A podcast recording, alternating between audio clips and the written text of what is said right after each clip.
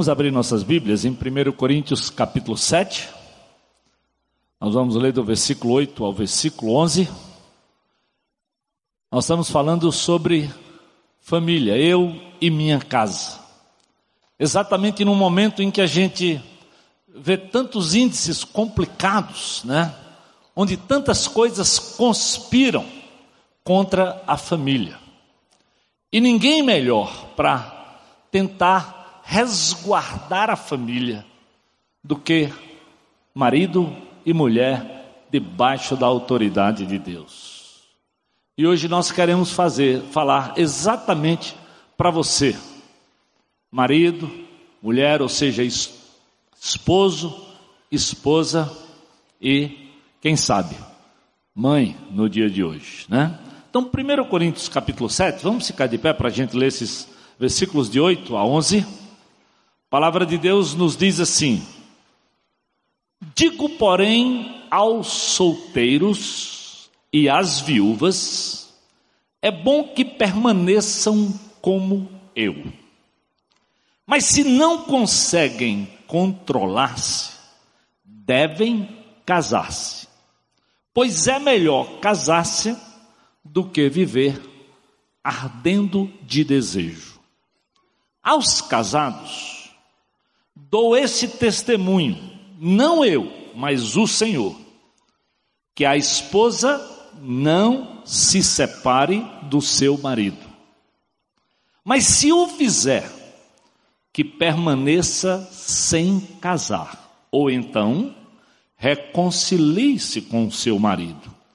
E o marido não se divorcie da sua esposa. Deus, muito obrigado, porque nós estamos aqui para falar sobre família, para falar sobre marido e mulher. Como, Senhor, como o Senhor pode nos abençoar para fazermos diferença na nossa própria casa?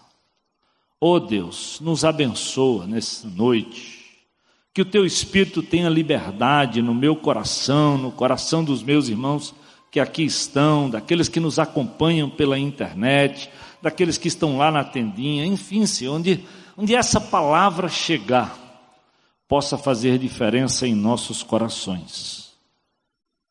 Ô oh, Espírito Santo de Deus, promove aquilo que só o Senhor pode promover: mudança, arrependimento transparência, um novo caminhar, reconciliações. É o que nós oramos, é o que nós esperamos, Deus, em nome de Jesus. Amém. Pode sentar? Queridos, nenhum lugar na Bíblia diz que casamento é fácil, é mar de rosas, é algo simples. Mas é bom saber que vida de solteiro também não é. Tanto é que Paulo diz que para ficar solteiro, tem que receber um dom de Deus, ou seja, uma dádiva, uma capacidade especial. E quem está solteiro, sabe como deseja se casar. Eu vejo mais gente chorando querendo se casar do que gente chorando para ficar solteiro. Né? Então, não é simples a vida como um todo, para casado e para solteiro. E Jesus é muito honesto quando ele diz para todos nós que nesse mundo nós temos lutas, nós temos aflições, nós temos problemas. O que nós precisamos manter, ele diz, é bom ânimo esperança. Essa é a diferença de quem conhece Jesus. É porque, mesmo diante de um quadro complicado, dentro da própria família, nós temos um Deus poderoso que pode mudar, que pode reconciliar, que pode ajustar, que pode acertar, ou seja, que pode fazer total diferença. Domingo passado, quando o pastor Armando começou a série sobre família, falou exatamente de família como um campo de batalha espiritual. Preste atenção. Essa batalha é primeiramente espiritual. A Bíblia diz, meu amado, a nossa carne não é contra, a nossa luta não é contra carne e sangue, é contra principados e potestades. O que às vezes nós desconhecemos é exatamente que temos esse inimigo, que algo conspira contra a família. Por quê? Porque família é um projeto de Deus. E essa luta vem desde que Deus criou, lá no Gênesis capítulo 2. E o pastor falou sobre isso. O Senhor colocou o homem no jardim do Éden, lá, e cuidou e disse para ele: já, olha só, você tem que cuidar e cultivar. Desde o princípio, Deus deu ao homem responsabilidades quando o assunto é família, o assunto de provedor, de cuidador, de sacerdote, daquele que vai olhar como um todo. O jardim do Éden era um lugar maravilhoso. No grego é Éden é paraíso, terra preciosa, linda, rica em ouro, água, brotava, já havia irrigação. Eu digo sempre, nós nordestinos estamos esperando essa água que vem lá do São Francisco para irrigar as terras. Pois Deus, lá no jardim do Éden, já tinha planejado tudo. Eu digo sempre para aqueles que vão casar naquela festa tão bonita, o cenário que Deus aprontou lá no Éden ainda era mais lindo, mais precioso do que qualquer casamento que nós possamos, qualquer cenário que nós possamos produzir nos nossos dias. Havia muito ouro, ouro bom, terras preciosas. Ou seja, Deus sempre deu o melhor para a família, desde a sua instituição. Acredite nisso, Deus sempre deu o melhor para a família. E ele deu à mulher exatamente porque ele viu que não era bom ao homem viver só. Não é bom viver só.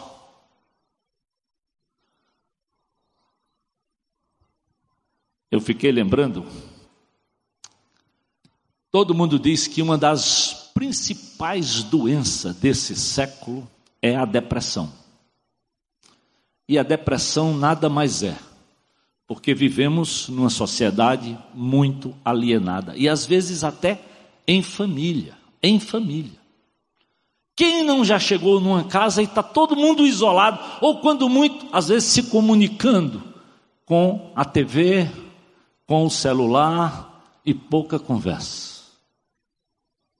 Quem não já chegou em restaurantes e vê uma família sentada, mas cada um manuseando o seu próprio celular? É interessante, quando eu era criança, eu, eu lembrava meu pai me falando assim: Meu filho, quando eu ficava emburrado e chateado, ele dizia: Ei, você sabia, você sabia que os escravos tinham uma doença chamada banzo. E quando eu fui ler no livro de história, tinha mesmo. Banzo era quando o escravo era colocado na senzala, se isolava e ele ficava depressivo pelo isolamento. Então, quando Deus pensou em família, ele pensou naquilo que era bom, naquilo que era importante para a minha vida e para a sua vida. Para não ter solidão, para podermos nos relacionar um com o outro. E é nesse relacionamento de marido e mulher, de mãe e filhos, pais e filhos, que vem um grande crescimento. E vem por um compromisso e por responsabilidade. Tanto é que quando Deus institui a família, Ele diz: Ó, por isso você vai deixar a outra família, deixe pai e mãe, e se concentre agora na sua responsabilidade de constituir a sua família. Foque no novo relacionamento. Priorize agora o seu casamento. Una-se à sua mulher. E aqui a ideia é vocês têm que viver perto um do outro, grudados. A Bíblia dá a ideia de cimentados. E hoje, talvez, é uma das primeiras coisas que marido e mulher falham. Fiquei impressionado, né? Essa semana, ouvindo aí um pouquinho daquela reportagem, o ex-presidente disse que não sabia quantos sapatos a mulher comprava, não sabia a nota dos filhos. Olha que testemunho. Olha que coisa complicada. Se isso é modelo para mim e para você. E o juiz disse: Não, mas eu consigo descobrir a nota dos meus filhos. E querendo dizer que comprar um apartamento era como comprar um, um sapato. Mas eu espero, e o que a Bíblia espera de nós é no casamento, é muita transparência mesmo. O plano de Deus é esse.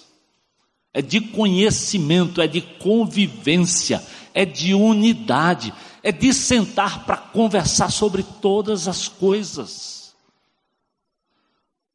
Eles viviam nus, não tinham vergonha, esse era o plano de Deus. Intimidade, transparência, porque como nós vamos andar juntos, queridos, se nós não construirmos acordos e se nós não formos absolutamente transparentes? Mas a Bíblia diz que esse foi o projeto de Deus, mas já em Gênesis 3, a mulher deu ouvido a alguém de fora da relação. Ao invés de ajustar, de acertar, e o pior é que o Adão, o marido,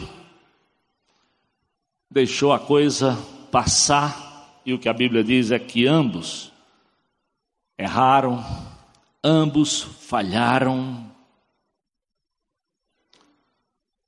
Porque, ao invés de ouvir a voz de Deus, deixaram com que o diabo ludibriasse a mente deles e mudasse aquilo que era de obediência para uma desobediência.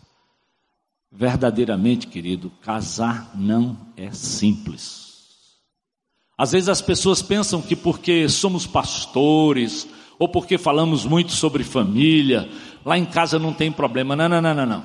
Eu quero dizer para vocês que nos meus primeiros dias de casado, nós tivemos problemas sérios, sabe por quê? Para o uso da pasta de dente. Você vai dizer, não, não, passou numa. Pois é, o uso da pasta de dente deu problema no meu casamento. Por quê? Quando terminou, quando estava terminando o primeiro tubo, ela jogou no lixo. E quando eu olhei para o lixo, eu digo, rapaz, eu escovo os dentes pelo menos umas seis vezes com esse negócio aqui. E pense o constrangimento: tirar daquele vaso o tubo de pasta. E eu peguei. E eu disse, Edna, e eu não disse com todo carinho, não. Edna, como é que você joga um negócio desse fora? Mas como? Eu digo, eu vou, eu vou lhe mostrar. E aí lá vou eu espremendo, ó. Quatro, cinco dias e, e escovando os dentes. E eu comecei a pensar, né? Meu Deus, talvez nós vamos ficar quebrando o pau. Aí, aí vem a cabeça matemática do homem, né? Talvez aqui tem 40, 50 centavos de, de creme dental. Eu vou arrumar uma briga com a minha mulher por causa de, de 50 centavos. Mas ao mesmo tempo, né, vem todas as instruções. Eu, eu lembro que eu dizia para ela, eu disse assim, amor, eu lembro que uma vez eu estava comendo e peguei um resto de comida e joguei fora. E o papai me viu e disse assim: Vem cá, você sabe o que é que acontece para que o feijão chegue no seu prato? Você já viu algum homem por aqui, eu morava no sertão, com enxada nas costas? Eu disse, já vi. Pois ele vai lá, ele passa o dia primeiro limpando a terra, meu filho. Depois ele faz um buraco, ele semeia, ele espera meses, ele vai limpando para ele colher. Quando ele colhe, você já deve ter visto, ele bota no meio da rua, a vila era pequena e ele ficava batendo até tirar o feijãozinho da vagem. Depois ele vai limpar aquele feijão com uma peneira. E alguém vai comprar, pagar a mulher vai pôr no molho até chegar o feijão. Como é que você vai jogar fora um negócio que tanta gente se envolveu para que chegasse no seu prato? Então, eu venho de um lado muito simples, muito pobre. Edna vem de uma capital. Nós tínhamos muito. Edna vem de uma família cristã. Eu venho de uma família completamente louca em outros princípios muita briga, muita discussão, muita traição. Como construir unidade no meio de tanta guerra? E eu, com pouco tempo de convertido. Mas é interessante. Um princípio da palavra de Deus nos fez parar para pensar aquele princípio de Provérbios capítulo 15, né? versículo 1, diz assim: ó, a resposta calma desvia a fúria, mas a palavra ríspida, o que é que ela faz? Desperta a ira. Presta atenção. A resposta calma desvia a fúria. A palavra ríspida desperta a ira. É ou não é verdade isso? Quantas vezes você já não se irritou, não pelo que a pessoa estava falando com você, mas pela forma com que aquela pessoa falou com você. E muitas vezes nós falhamos muito mais na forma de fazermos determinadas coisas em casa, na relação marido e mulher, do que até com o que sonhamos e com o que nós queremos. Então, construir unidade não é fácil, primeiro, para estabelecer o alvo, termos o mesmo propósito. E aí, o que é que nós chegamos à conclusão? Eu disse, amor, vamos fazer o seguinte, para não ficar brigando por 50 centavos, por 30 centavos, vamos buscar sabedoria nessa história. Abre o próximo creme dental, mas não joga fora esse restinho aqui. Então eu fiquei sempre responsável de espremer até o final e tirar a última gota, e ela já ia com um novo creme dental. Porque às vezes, querido, nós arrumamos briga e confusões entre marido e mulher, é porque nos falta a capacidade de primeiro buscarmos a Deus, de buscarmos sabedoria na palavra, de entendermos princípios claros. E eu não estou dizendo que, que eu sou melhor, não, eu lutei com essas coisas. Nós sentamos e nós oramos por causa de, de um restinho de creme dental. Talvez você já teve problemas assim. E talvez você não percebeu. É por isso que a Bíblia diz: por que, que eles tiveram problema? Porque a serpente é astuta mais do que todos os animais. O diabo é astuto. Às vezes são coisas bobas, são coisas desse tipo, que, que levam um marido e uma mulher a arrumar um tremendo confusão, a quebrar a relação que Deus estabeleceu. Porque astúcia é sagacidade, é buscar tirar vantagem, é ser esperto e não querer ser enganado. E a mulher, atraída pelos ouvidos, quem não sabe que esse é o ponto fraco das mulheres? O diabo já sabia, já usou isso, e eu quero dizer para vocês, queridas, muito cuidado com o que vocês ouvem, muito da sabedoria de Deus precisa ser semeada no seu coração para não se influenciar com aquilo que você ouve. Então, o ouvido, ouvir a Deus, abrir a palavra para deixar Deus falar ao seu coração, é fundamental para que você receba essa sabedoria, porque a Bíblia diz o que? uma mulher sábia edifica sua casa e é a tola que destrói com as próprias mãos. Então, nós precisamos desesperadamente para tocar um casamento ouvir a palavra de Deus. Adão, vendo tudo isso, fica omisso, faltou liderança. E olha, se existe uma coisa terrível, é qualquer empresa, qualquer negócio que não tem um líder. É difícil justificar tudo isso que está acontecendo, porque ninguém sabia de nada, quem mandava não sabia, quem era da própria empresa não sabia, quem estava no comando não sabia. Como justificar? E como em casa justificar? Que você não sabe o que a esposa está fazendo. Parece que as desculpas são as mesmas, mas são as mesmas não que vem de agora, vem desde o Gênesis e que acontece não só na Lava Jato, mas que acontece dentro de casa. Nos meus 30 anos de caminhada de aconselhamento, eu acredito que uma das maiores dificuldades de um casamento é quando um marido não exerce sua autoridade de, de sacerdote, de líder e se omite diante de, de erros, seja da, da esposa, seja dos filhos, e não senta, não como déspota, não como quem manda, mas como alguém que se coloca diante de Deus, que ouve a voz de Deus e que com palavra branda vai lá tentar sentar, conversar, orar, se possível, até chorar com a mulher e com os filhos para mudar a situação. Porque, querido, não é no braço que nós vamos ganhar. Não é da minha força e da tua força que vem a vitória. Quanto mais você estudar a história de homens e de mulheres de Deus, você vai ver que nenhum deles ganharam na própria força. Todos eles que foram vitoriosos foram na dependência do Senhor. Até Jesus, que era o próprio Deus, andou em absoluta sintonia. Deus está lá, querido. Eles se esconderam. Eles fugiram. Não fuja, meu amado, não fuja.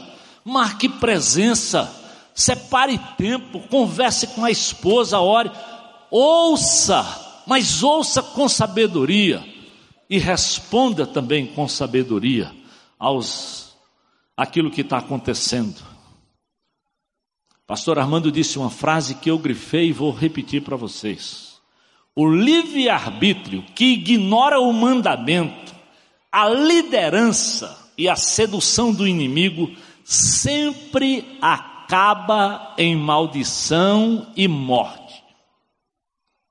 Nós temos livre arbítrio, mas quando esse livre arbítrio ignora os mandamentos do Senhor, ignora a própria liderança que Deus estabeleceu dentro de casa e que cada um na sua parte deve exercitar, se isso não acontecer, querido, o inimigo vai fazer com que a coisa seja maldição e morte.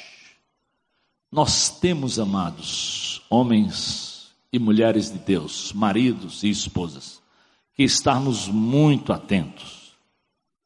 Porque é bom saber, e está lá, de novo, numa das frases que o pastor disse domingo passado, Satanás não entrar se eu e você não abrirmos a porta e dermos permissão. Para nós que somos crentes em Jesus, há um princípio bíblico que nós nunca podemos esquecer. Está lá em 1 João. Maior é aquele que está em vós do que aquele que está no mundo. Então Deus já nos deu poder, autoridade, o Espírito Santo de Deus, para que nós possamos, na dependência do Senhor, cuidarmos de forma sábia da nossa casa. Então, marido e mulher são agentes para buscar a ajuda de Deus e fazer diferença em, em casa. Não culpe sua mulher, seus filhos, sua sogra. Se posicione, mas se posicione com sabedoria. Lógico que as estatísticas dos nossos dias diz que o brasileiro está casando mais, porém demorando menos no casamento. Casando mais, mas demorando menos. A média anterior era de 19 anos, atualmente de 15 anos só. Nos últimos 20 anos isso vem aumentando a quebra, a deteriorização do compromisso. Mas tem mais gente casando. Sexta-feira eu fui num cartório. Gente, de, era difícil até entrar e sair de tanta gente casando. Parecia aquele negócio assim em série, entrando e saindo. Eu estou falando na sala de noivos, eu costumava ter 10, 15 casais. Nos últimos, nos últimos semestres eu tenho tido 35, 40 casais. Por que casamos tanto e não honramos o que Deus está mandando? Os homens estão casando, diz a revista Veja, em média com 30 anos. E as mulheres com 27. Deveria ser uma coisa boa, mais maduros, mais reconhecedores. Mas muitas vezes eles estão casando mais tarde porque já estão saindo de casa sem muito compromisso. Há quem diga, né? Antigamente se saía de casa com 21, 22, 23 anos porque se terminava e se ia trabalhar.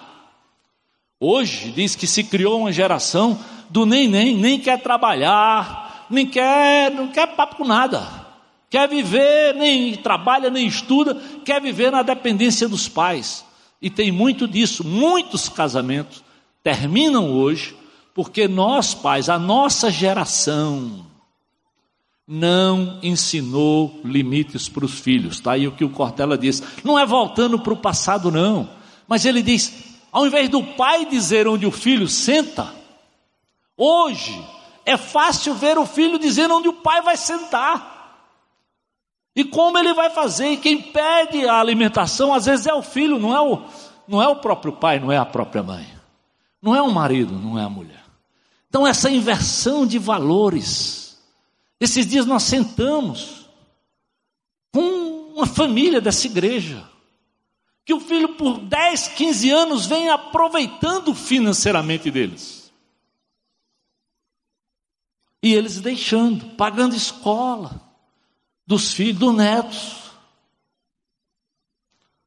Queridos, a gente precisa se posicionar como marido e mulher.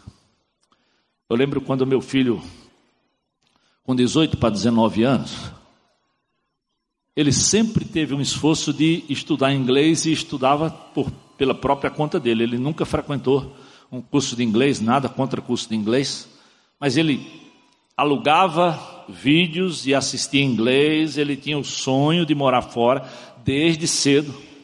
E quando chegou de 18 para 19 anos, ele disse: Papai, já que o senhor nunca pagou o curso de inglês para mim, eu queria que o senhor me ajudasse com uma passagem, porque eu queria ir estudar, eu queria ir praticar, trabalhar numa daquelas estação de esqui, tipo um beach park da vida, só que ao invés de com água, com gelo, né? E lá eu vou ganhar o dinheiro para eu me manter. Então o senhor só vai pagar a minha passagem. Eu disse, tá bom, vou fazer um investimento, paguei a passagem dele. Ele foi, ganhou o dinheiro dele, conheceu uma série de cidades, uma série de coisas, comprou iPad, iPhone, AI, tudo, tudo que era AI no mundo ele trouxe. Um ano depois ele recebeu um e-mail da empresa. Olha, você trabalhou bem nós queríamos lhe chamar para que você voltasse aqui no próximo inverno e trabalhar conosco. E ele disse: Papai, e aí, o senhor pagaria a passagem de novo? Eu digo: Negativo. Como assim, pai? Meu filho, eu já fiz um investimento na sua vida. Agora você vai vender os ai da vida. Venda o iPhone, venda o iPad. Você vai ver que vai dar para pagar a sua passagem. Você não vai ganhar dinheiro lá de novo, você compra de novo. Agora, eu não vou pagar duas vezes para você, não, companheiro. Você está entendendo? E como é que eu vendo? Vamos lá na internet, olha aí. O que não falta hoje é, é maneira de vender essas coisas. E foi assim que ele foi a segunda vez. E foi assim que ele começou a aprender coisas que às vezes, querido, infelizmente nós não aprendemos. Nós estamos cansados de ver filhos que não obedecem aos pais porque os pais não dão limites. Cortella não é pastor, mas ele está vendo na sociedade o, o papel sendo invertido. Maridos e mães que não se posicionam e que não têm o controle da sua própria casa. Então, é por isso que casamento às vezes é complicado. É por isso que, que Paulo chega a ponto de dizer: talvez, se você está pronto, fique solteiro mesmo. Se você não quer liderar, se você não quer contribuir, talvez, ele diz, fica como eu fiquei. Optei de servir, possivelmente solteirão, para se envolver na obra do Senhor. Vou lá. Mas ele diz: mas para ficar solteiro, precisa receber um dom de Deus, uma capacidade de Deus. Porque senão, ele diz, você vai viver aí ardendo em ciúme, doido e arrumando problemas e pecando. Não, não, não, não. Se for para viver assim, ele diz, então é melhor que se case. Se você não consegue se controlar, então casa.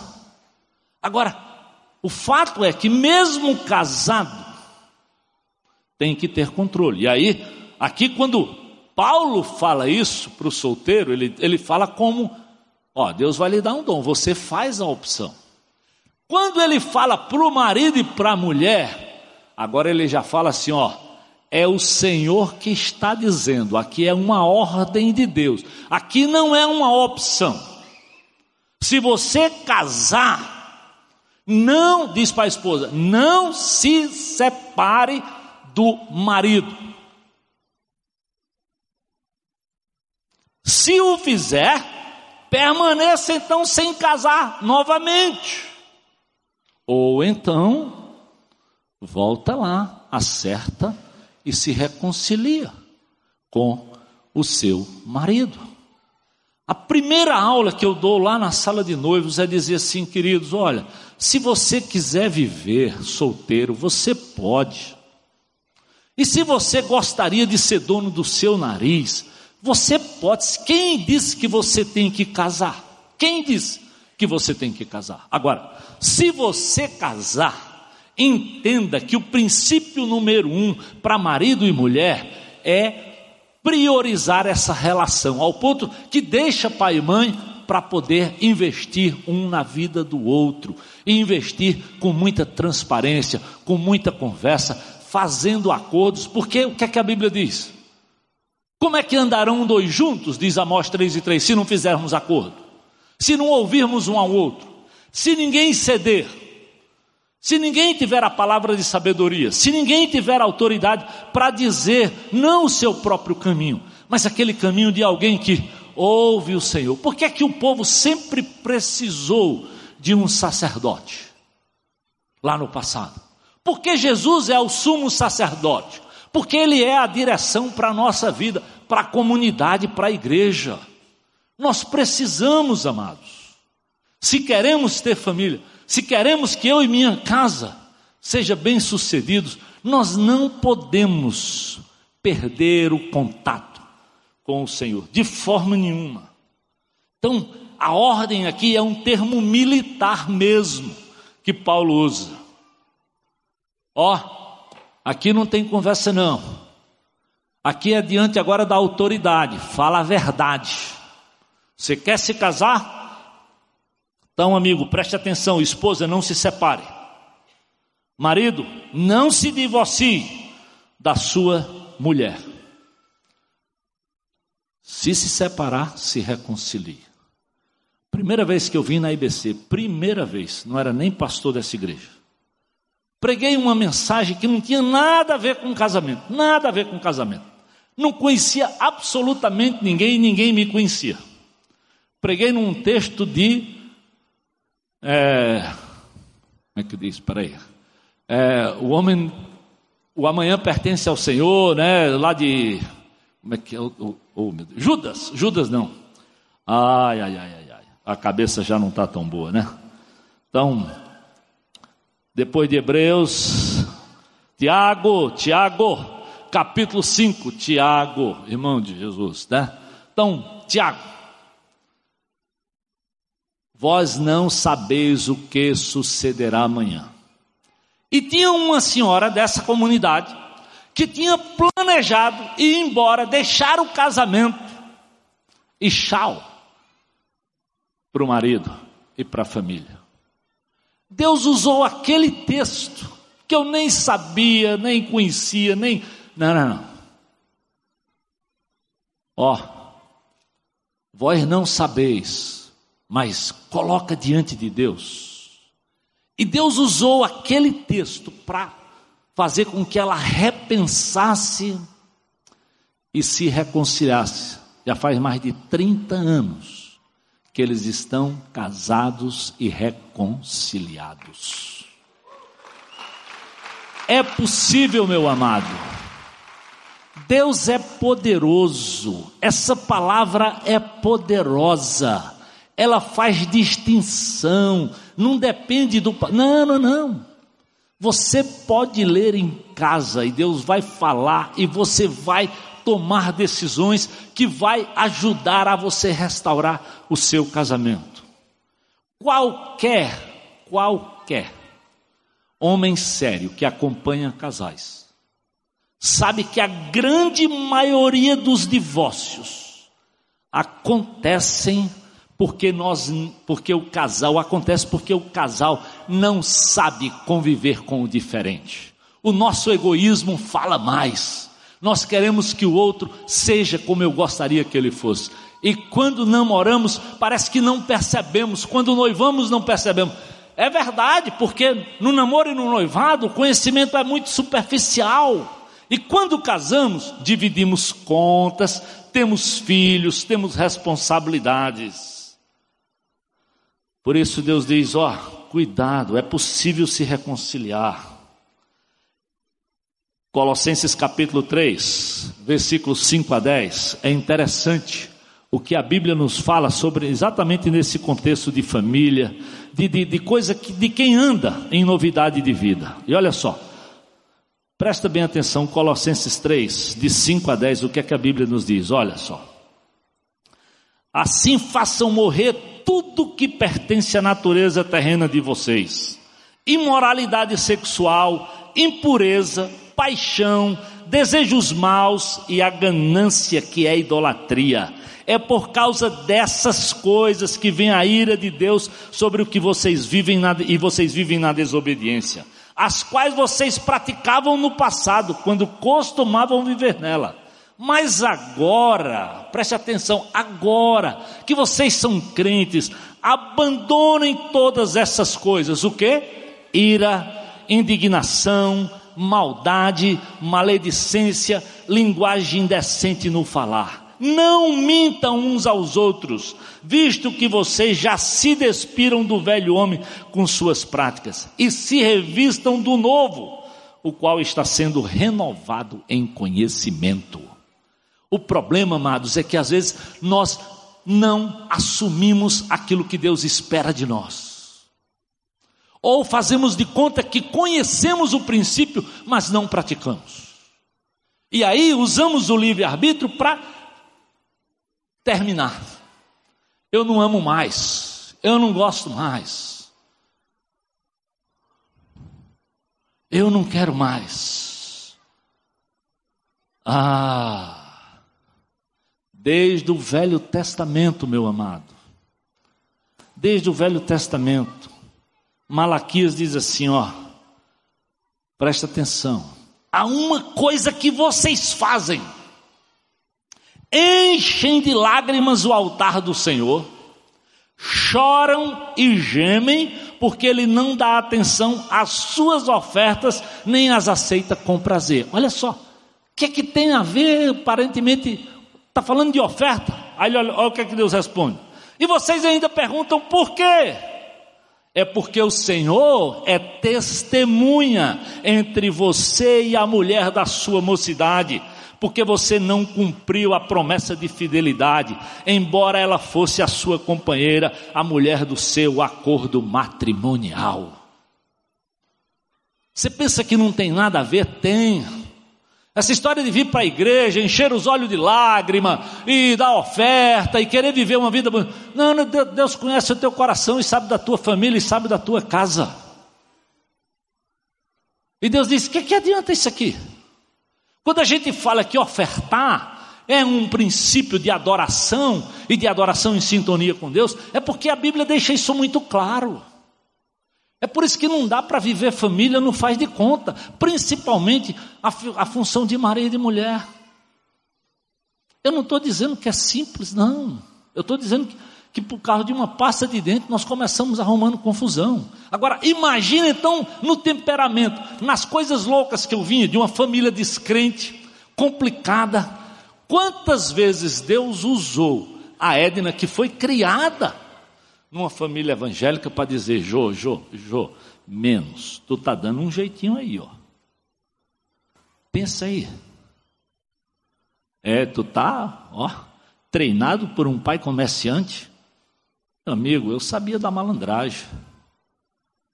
Meu pai cansou de mandar eu dispensar um camarada que estava batendo na porta porque ia cobrar. E cansou de acordar de madrugada para quando um cabo ia pagar para ele. Eu dizia, pai, por que, que você acordou de madrugada? Eles, não, esse camarada ia me pagar. Aí ele recebia. Mas por que ia cobrar, ele dava dispensa. Eu fui criado num ambiente assim. Eu não fui criado num ambiente cristão. Então, imagina quanta coisa, quanta coisa Deus tinha que nos ajustar e que nos acertar. Em todos os sentidos. E quem casa tem que saber disso. E por isso nós temos que depender de Deus, porque senão nós vamos para o divórcio. E se formos para o divórcio, nós não vamos estar dentro do plano, de, não adianta vir trazer oferta, não adianta gemer, não adianta chorar, não adianta tentar disfarçar que está tudo certo. Não, não, não. Só há uma brecha para o divórcio. E a Bíblia deixa claro. É quando houver adultério. Aí sim. Vamos lá. O Senhor é testemunha. Presta atenção. O que mais tem num casamento, às vezes são testemunhas, que hoje nós chamamos padrinho, que é uma, uma linguagem não muito cristã, não muito bíblica, muito mais de, talvez, da nossa herança do catolicismo. Mas a principal testemunha é o Senhor. Ele ali é mais importante do que a noiva, do que o noivo, do que o pastor. Quem está ouvindo o teu voto é o Senhor. É por isso que a Bíblia diz lá em Eclesiastes, capítulo 14: quando você fizer um voto, cumpra e cumpra sem demora, pois os tolos desagradam a Deus. Cumpra o seu voto. É melhor que você não faça um voto do que você fazer e não cumprir. Não. Deus tem planos, mas Deus é um Deus sério, é um Deus de verdade. Ele quer o melhor para você. E eu quero que você entenda, querido, isso não muda, não muda. O fato de que a primeira grande diferença mesmo num casamento é para é marido e mulher quem faz. Mas só faz quando a gente realmente entende que casamento não é um projeto seu, não é um projeto meu, é um projeto de Deus. Gênesis 2,18, é Ele que diz: não é bom que você viva só.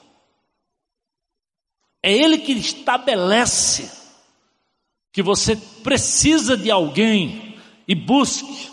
Foi o próprio Deus que disse: Eu vou lhe fazer uma auxiliadora. É Deus que cria é Deus que institui o casamento. Em Gênesis 2, 22 diz: Ó, ele pegou a costela que tomara do homem, transformou numa mulher e a trouxe. Ou seja, quem cria, quem estabelece, quem vai lá, quem mostra, quem institui é Deus. É por isso que família é importante. É por isso que casamento é digno de honra, como diz lá em Hebreus. Porque é o Senhor que institui. Quem transforma a costela numa mulher é Deus. Quem trouxe a mulher e apresentou o homem foi, Deus. Ou seja, no sentido mais claro e cristalino, é o próprio Deus que serviu de pai na instituição da família. Qual é o pai que se, que se preza? e não ama aquilo que ele mesmo criou. Por isso o escritor dos Hebreus diz: casamento deve ser honrado por todos e o leito conjugal deve ser conservado puro, porque Deus, não o pastor, Deus julgará os imorais e os adúlteros. Então, o projeto de Deus, que Deus que cuida em primeiro plano, mas que Deus espera que você, marido, pai, você, esposa, mãe, entenda e dê a Deus a honra que lhe é devida.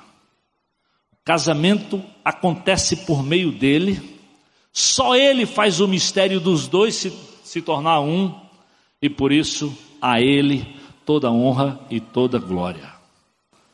É na dependência dele, queridos, que a glória do Senhor vai brilhar através da tua vida, marido, através da tua vida, mulher.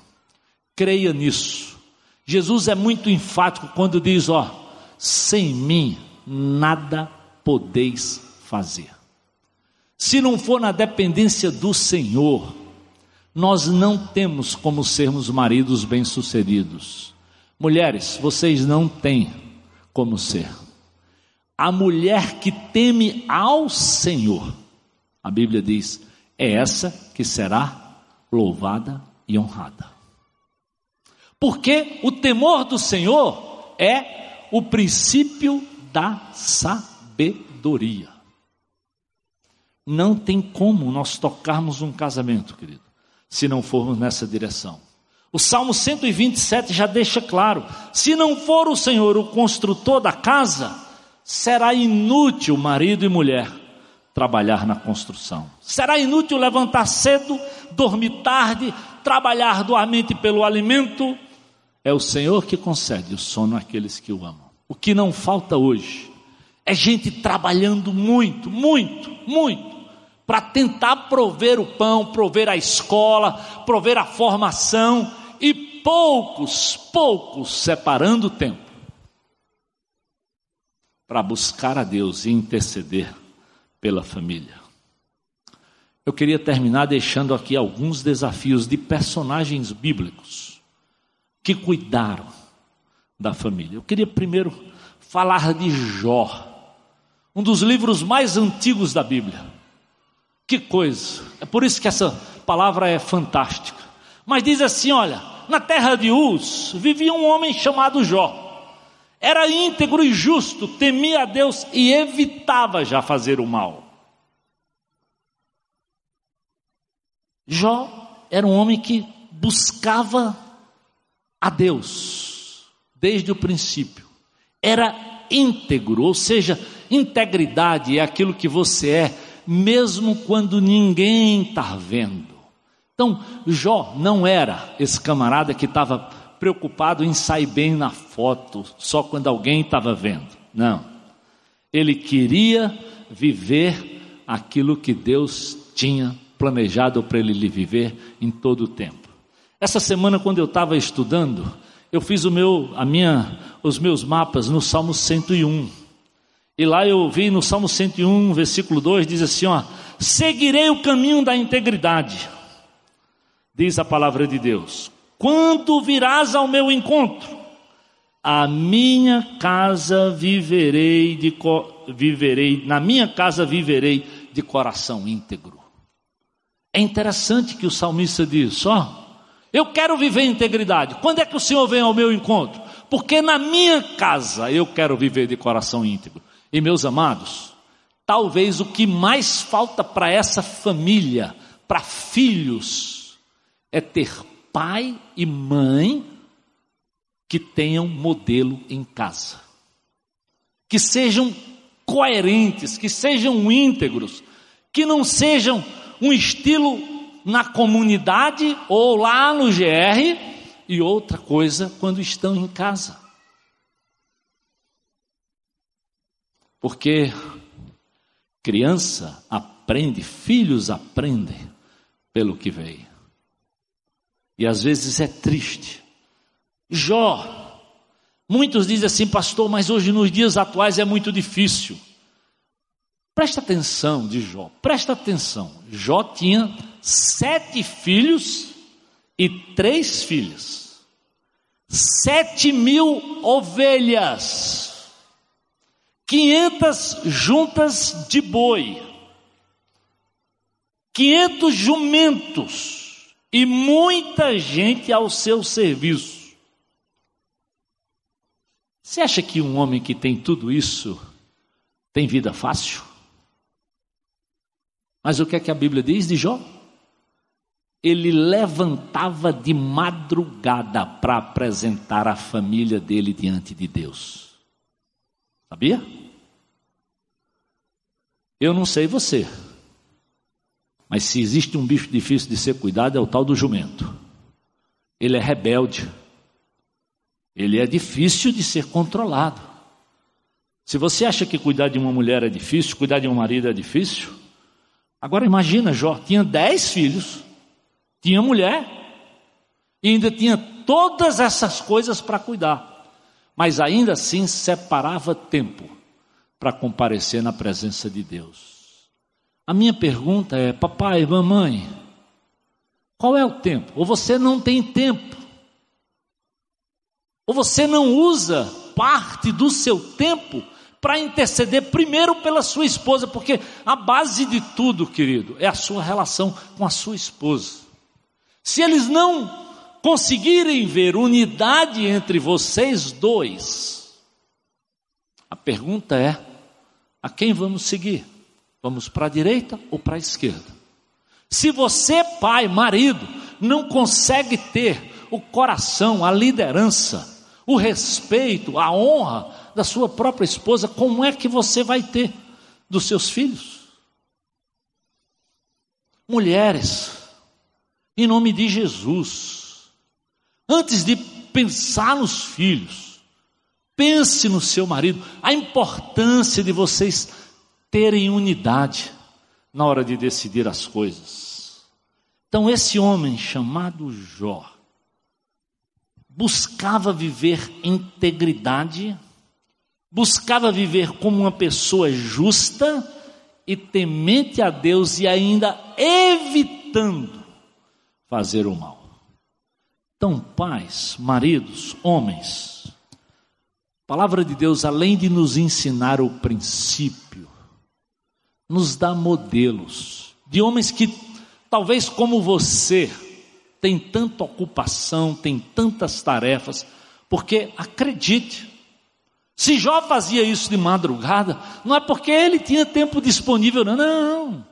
A Bíblia relata tudo o que ele tinha e com certeza a luta que ele tinha para cuidar de todas aquelas coisas. Mas nem por isso fazia com que esse homem de Deus, que esse marido, fosse omisso diante da sua responsabilidade para com a sua família. Então, eu não sei da tua realidade, eu não sei, mas eu sei que precisa disso.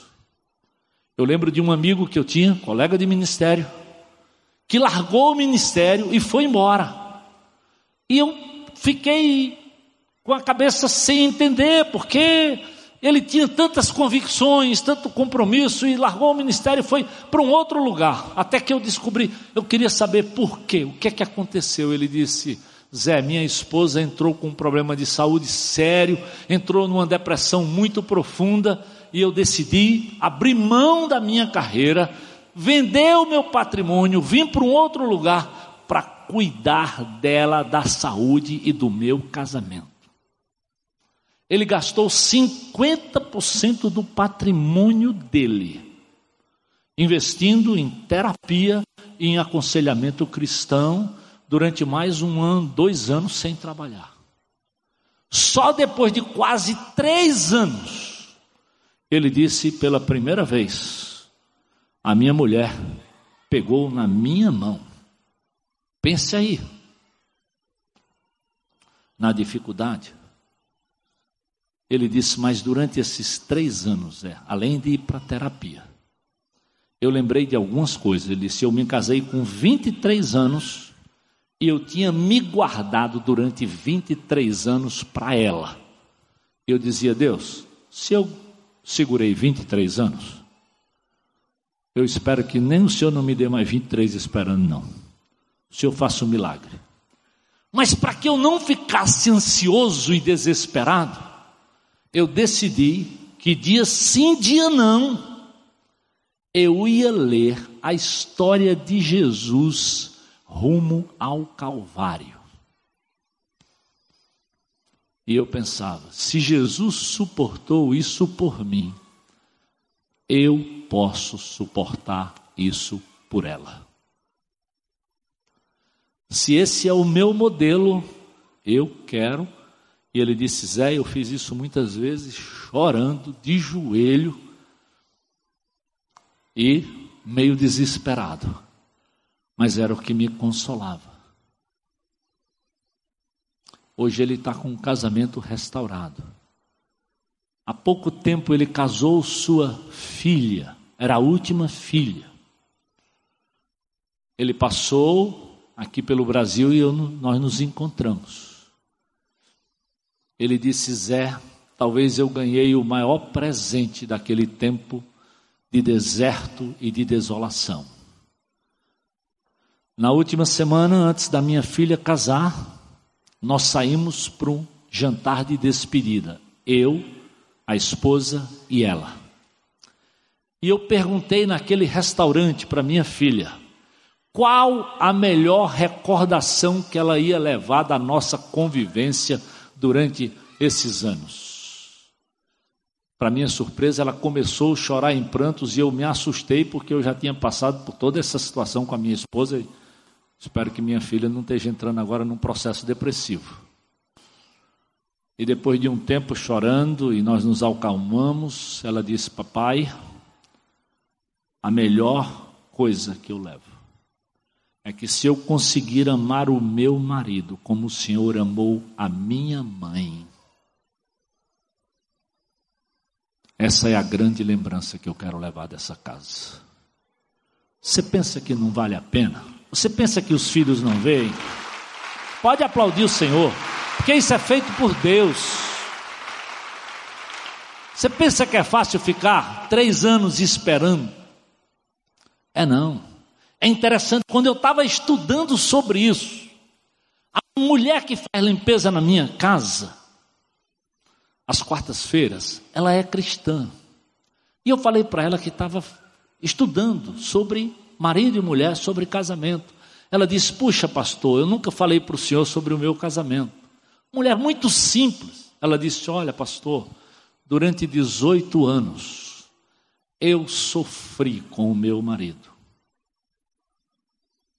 Pense num homem que bebeu, que me traiu e que eu orei por ele muito. Mas faz 15 anos, pastor, que esse homem se converteu. Hoje eu tenho em casa um servo de Deus, outro homem, outro marido. Será que esse Deus não é poderoso? Será que nós não entendemos? Por que será que nós, às vezes, nos desesperamos tanto e tão facilmente queremos quebrar os acordos?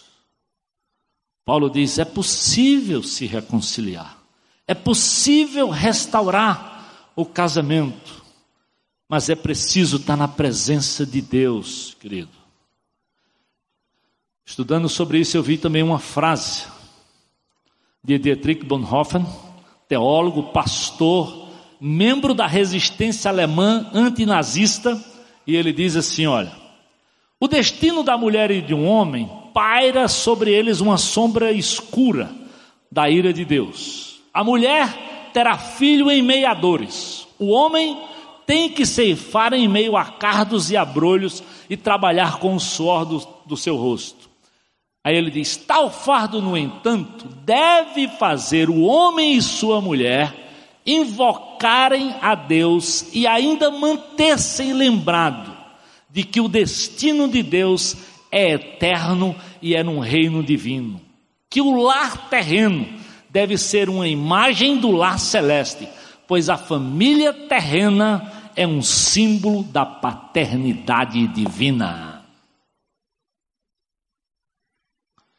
Às vezes a gente não, não entende que nós estamos falando de algo que Deus criou, que Deus cuida, que Deus está vendo e que Deus tem mais interesse do que qualquer pessoa de preservar a tua relação, o teu casamento, o teu respeito pelo teu marido, o teu respeito pela tua esposa, meu amado. Leva isso a sério. Ainda que esse fardo aconteça, ele diz, mas olha, se mantém lembrado do Senhor. E você, mãe, esposa, eu sei que criar filho não é como passear num shopping. Uma estatística diz que quando um filho chega aos 18 anos, uma mãe investiu pelo menos 18 mil horas na vida dele.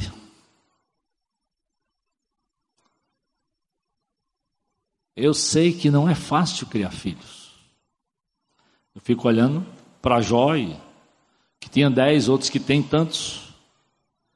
Mas não falta na Bíblia também belos modelos de mulheres de Deus que conseguiram cuidar dos seus maridos e ainda cuidar da sua casa.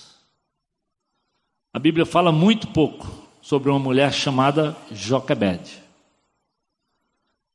que arriscou a própria vida, desobedecendo ao mandamento de Faraó. para preservar o seu filho e ensinar a ele a fé dos seus antepassados. Que mulher importante na vida da história, na vida de Moisés. Que tal Ana? Que sonhando buscar e constituir uma família, recebeu provocações contínuas, a Bíblia diz, por anos e anos, mesmo quando ela ia adorar. A outra, ó, só enchendo. E a Bíblia diz: ela muito amargurada, chorando muito. Presta atenção, mulheres. Muito amargurada, chorando muito, orou ao Senhor. Ó Senhor dos exércitos, se tu me deres, se tu me deres atenção, e a humilhação da tua serva. Se te lembrares de mim, não te esqueceres de tua serva, mas lhe deres um filho, então eu o dedicarei ao Senhor por todos os dias da sua vida, e o seu cabelo e sua barba nunca serão cortados. Ana, ao invés de brigar com Penina, ao invés de brigar com, com Elcana, ao invés de brigar com. Não vai chorar e se apresentar diante de Deus. E Deus ouve a oração de Ana. Você sabe, ela dedica aquele filho a Deus, ela muda a sua história, ela passa a rir, ela vê um homem de Deus que faz diferença na nação de Israel. Ah, querida. Às vezes, quando a gente fala hoje sobre mulher ser submissa, parece um, não parece que não dá nem para falar sobre esse assunto. Maridos amem a esposa, até aí tudo bem. Mulheres sejam submissas ao Senhor. Uh, pastor, isso aí já era.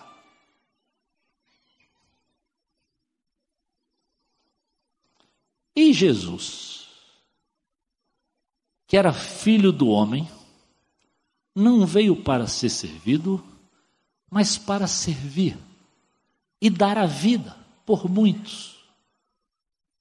Por que você não olha para Jesus antes de ficar com raiva do mandamento? Por que não presta atenção que o modelo maior não é o que, ou o desafio maior não é o que Deus pede para você, não. Jesus não pecou, mas se submeteu. Se você tiver dúvida, leia Filipenses 2. Esvaziou, esvaziou-se a si mesmo, tornou-se servo, levou sobre si, não, o não levou sobre mim o pecado da Edna, não, levou o meu, da Edna, o seu, de todo mundo. Será que não temos modelo, queridos? Ou será que vivemos nesse mundo como sendo do mundo e não como sendo o que a Bíblia gostaria que nós fôssemos? Servos, obedientes ao Senhor.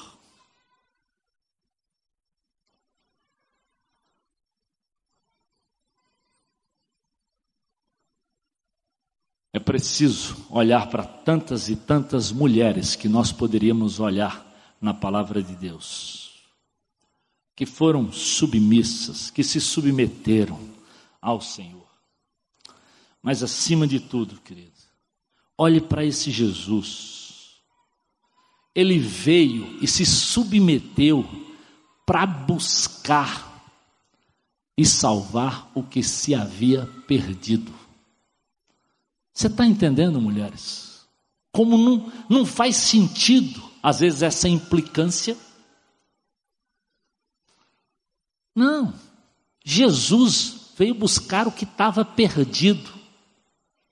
E quem sabe você, ao se submeter, ao contribuir, vai salvar o seu marido e quem sabe a sua geração, os seus filhos.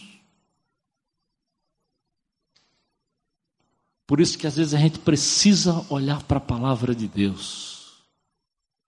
Eu queria concluir lendo quatro versículos. 1 Pedro capítulo 5,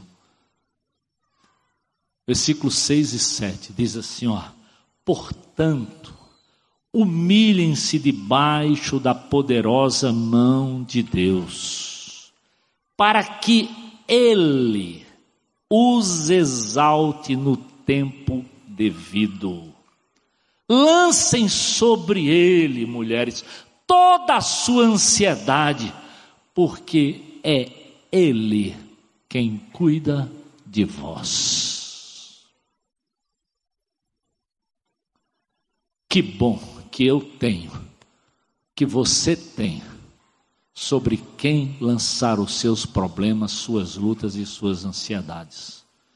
Hoje de manhã, quando eu estava relendo, eu recebi um zap de uma mãe desesperada pelo que estava vivendo em casa com a filha e vendo o marido arrasado.